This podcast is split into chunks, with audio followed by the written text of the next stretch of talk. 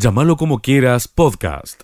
Estrictamente no es un adelanto, porque si recordaremos el año 2019, Tucumán votó en la misma fecha que se va a votar ahora, exactamente la misma fecha. Posiblemente sí veamos a lo largo de, de lo que resta del año que cerca de 14 provincias y quizá alguna más adelante. Hay algunas que lo hacen por una cuestión de las constituciones provinciales. Por ejemplo, Catamarca tiene dos fechas disponibles por constitución. Una es marzo y otra es la elección general nacional. Eh, hay otras provincias que las tienen directamente, eh, a ver, por ejemplo, Corrientes votó eh, este año, perdón, Santiago del Estero votó este año gobernador y Corrientes votó creo que también este año. Así que hay, hay, hay dos menos por lo general vemos desde hace muchísimo tiempo muchas provincias del norte, eh, por ejemplo Misiones, siempre tiene elecciones desancladas las provinciales de las nacionales. Lo que, más allá de la especulación de, quedar pegado o no a una elección, lo que sí está claro es que hay un fenómeno de regionalización de la política argentina, donde prevalecen en las elecciones provinciales los intereses netamente provinciales, y tratan de que el clima nacional no les influya ni positiva ni negativamente. Me parece que esa es una tendencia y hay que remarcarlo, ¿no? más allá de la especulación, de un, adelantamiento o, un atraso o un desacople, creo que la tendencia firme en la Argentina es la prevalencia, digamos, de las eh, regionalidades de la política. Y la gran pregunta en este sentido, Gustavo, es qué va a hacer la provincia de Buenos Aires, ¿no? Si efectivamente la va a pegar a la nacional, como siempre ocurre, o eh, la separa, ¿no? Y en este caso sería un fuerte mensaje al presidente de la Nación si Kisilov decide desprender esa elección de la Nacional. Posiblemente se trate de mensaje, pues es que el WhatsApp es mucho más eficiente para mandar mensajes que por ahí perder elección. Eh, me refiero al hecho, y con ironía lo digo, de la idea de eh, quién puede decir hoy que el efecto de desdoblar en provincia de Buenos Aires va a ser beneficioso para el actual oficialismo. Yo tengo mis dudas. ¿Por qué? Primero porque es un distrito donde, como confluyen intereses nacionales, provinciales y o municipales, por ejemplo en el conurbano, la potencia del peronismo en ese tipo de elecciones unificadas son es realmente envidiable, ¿no? es muy potente. Ahora, la idea del mismo peronismo, en un contexto donde el peronismo nacional no es la amenaza que era, por ejemplo, años atrás, en términos electorales, digo, creo que podría significar incluso una enorme posibilidad para el voto no peronista de encontrar un margen, un margen de vida y ganar la elección. Digo, no, no la veo como una idea brillante, ni como una idea estratégica, ni tampoco la veo como una idea oportuna. Me parece sí que eh, es una idea que puede dejar librado al, al azar, digamos, la representación de los intereses bonaerenses. ¿no? En este caso me parece que la decisión del oficialismo no tiene un nivel de estudio y un nivel de profundidad para, para tomarla que la habilite. La, veo así. Es probable que tengan algún motivo político para hacerla, pero bueno, motivo político hay miles, ¿no? Siempre. Ahora, las decisiones hay que tomarlas en base a datos, en base a y no en base a presunciones. Eh, Gustavo, ¿y cómo está hoy el gobierno de acuerdo a las mediciones que mes a mes ustedes realizan allí en la consultora? ¿Ha, mejorado el, vínculo Alberto-Cristina que, que no se recompone, termina impactando? Eh, los números de la inflación que no, que no ayudan, por otro lado la recuperación de la economía que de a poco vemos que comienza a moverse. En, en ese marco, ¿cómo está hoy parado el gobierno de cara a ese 2023? A ver, independientemente de la realidad en términos de percepción de opinión pública, no hay recuperación de la economía, aunque sí la, aunque sí lo hubiese. ¿Por qué? Porque el gobierno tiene una particular manera de eh, transmitirle a la sociedad las cosas que hace, ¿no? Y por qué las hace con una narrativa, desde mi humilde punto de vista, absolutamente no pedagógica. Eh, parece que hay una falta de construcción de confianza entre el gobierno y la sociedad argentina que es realmente alarmante este punto. Eh, las tensiones internas del frente de todos se trasladan a, al, imaginario en términos de la percepción de la marcha del país, que cada vez la visualización es más negativa, superando el 70%, teniendo un piso mínimo de apenas un 20% de argentinos que aprueban la dirección en la que va el país. Y esto no es patrimonio solo de la, del oficialismo, ¿no? Hoy la oposición también está atravesada por un, clima de tensiones internas inédito, eh, que hace, por ejemplo, que eh, la principal fuerza opositora hoy visiblemente sea conmovida, digamos, por la presencia de un tercero que, se sumó a la discusión electoral, que es Javier Milei. En este punto lo que podemos decir es, lo que sabemos es que hoy la Argentina ha pasado tenuamente de un tripartidismo imperfecto a un tripartidismo perfecto. Es decir, en cualquier escenario, con cualquier combinación de nombres, los tercios son bastante inamovibles. Eso como primera cuestión. Y segunda, eh, no sabemos qué puede llegar a pasar de cara al 2023. Primero, no sabemos si el Frente de Todos va a terminar unificado o va a ir con dos identidades a la elección presidencial. Tampoco lo sabemos de Juntos por el Cambio.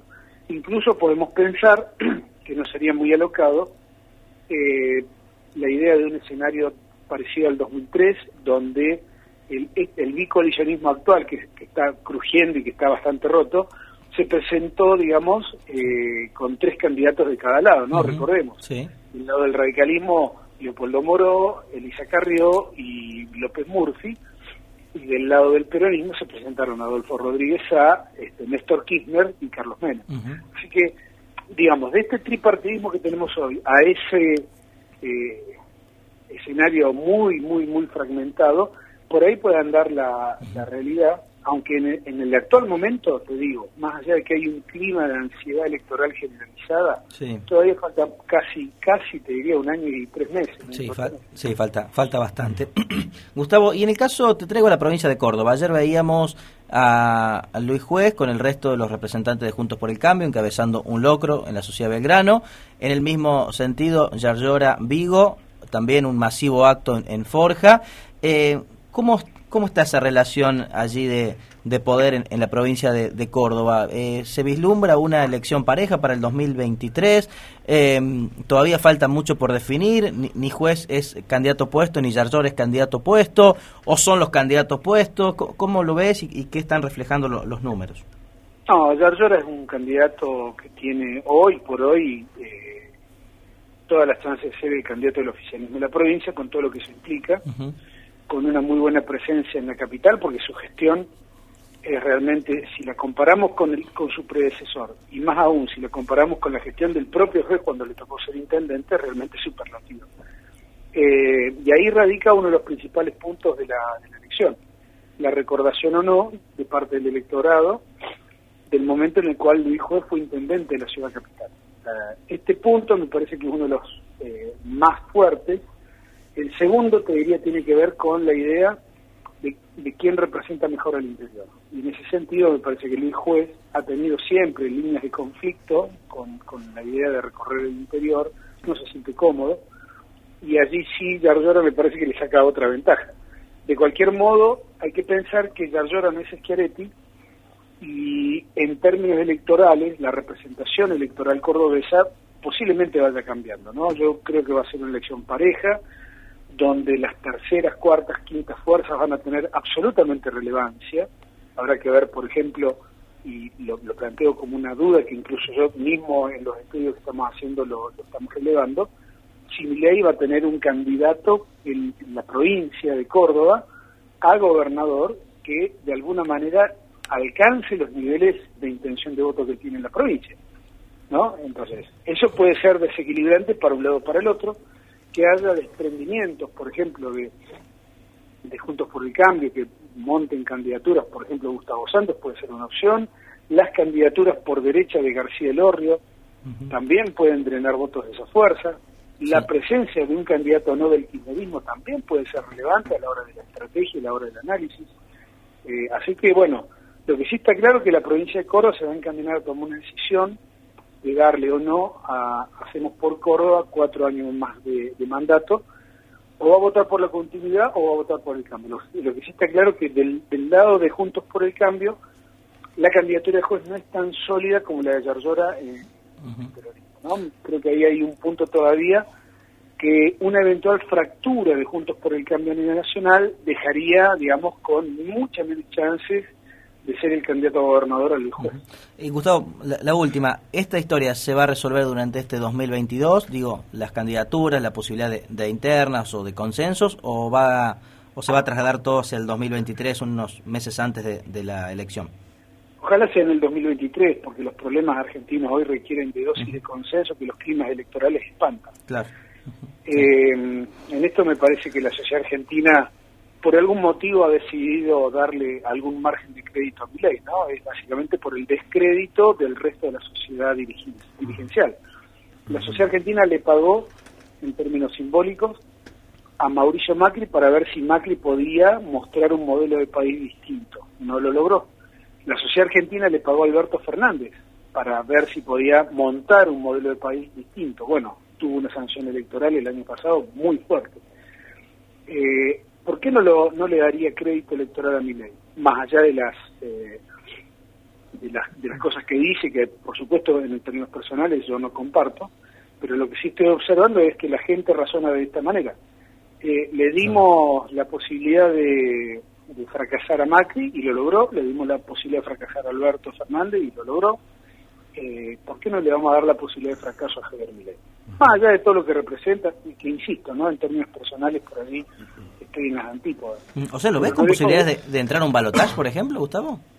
Cuando yo hablo de tripartismo perfecto, me estoy refiriendo justamente a que Milei hoy tiene el mismo nivel y volumen electoral que las otras dos grandes coaliciones de la región. Seguí escuchando lo mejor de llamarlo como quiera.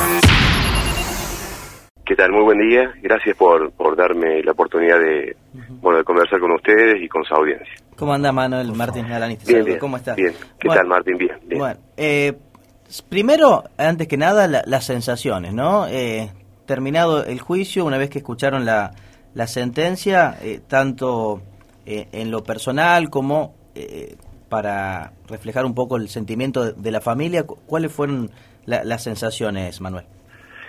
Bueno, este, la familia ya venía anunciando que esperaba otro tipo de resolución este y bueno la, sensación de, de desazón de frustración en, en un sentido pero también la la, eh, la sensación de que se descorrió un velo que se desocultó una una gran mentira que se venía sosteniendo desde hace dos años así que por otro lado eh, es positivo digamos lo que lo que hoy está viviendo la familia ¿En qué sentido lo decís, Manuel? Y que se descubrió, bueno, en principio la autoría, el, responsable de, los hechos, Munarri, este, admitió su responsabilidad eh, al, confesar ¿no? los, hechos. Pero, a ver, eh, en el caso de, de Cánovas, ¿no? Que lo terminan absolviendo, ¿cuál, ¿cuál es la posición de, de, de ustedes, ¿no? Como creyentes?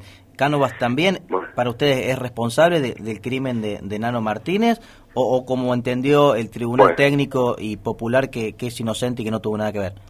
Bueno, nosotros somos muy respetuosos, queremos ser muy respetuosos de la justicia, todavía no conocemos, vamos a esperar los fundamentos de la sentencia, los cuales todavía no los conocemos, eh, pero en principio, bueno, como señaló el fiscal y, también esta querella, eh, había motivos este, para para presumir que, que Cánova estuvo en el lugar de los hechos o por lo menos estuvo acompañando a Munarris eh, esa tarde del 23, del sábado 23 de, de mayo del 2020. O sea, nosotros tenemos eh, motivos para sostenerlo y, y el fiscal también. Este, así que bueno, Doctor, ¿considere que hay una, eh, una definición que lo leí el fin de semana de que Tomás Cánovas también era una víctima de Munarris? ¿Qué, qué considera al respecto?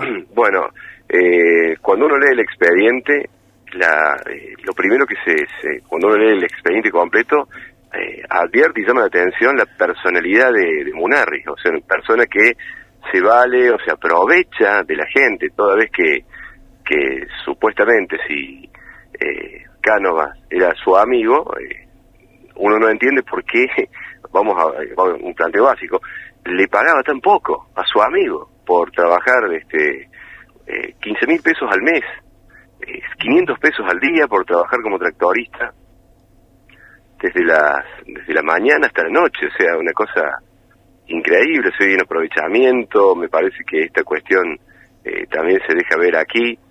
Eh, me parece que la personalidad de, una, de una persona que, que, eh, que se advierte como manipulador o como persona que se impone, va arrastrando a los otros. indudablemente aquí ha sido, en todo caso, el autor, el ideólogo de, crimen de Nano, porque tiene, digamos, tendría este, los móviles, o sea, era, y además tiene la autoría eh, material del hecho, o sea, mejor dicho, eh, digamos, el dominio del hecho, porque es quien tiene el campo, la chata, es el que se siente eh, amenazado por, por el secreto que conoce Nano Martínez, que es la, la venta de, de, flores de marihuana.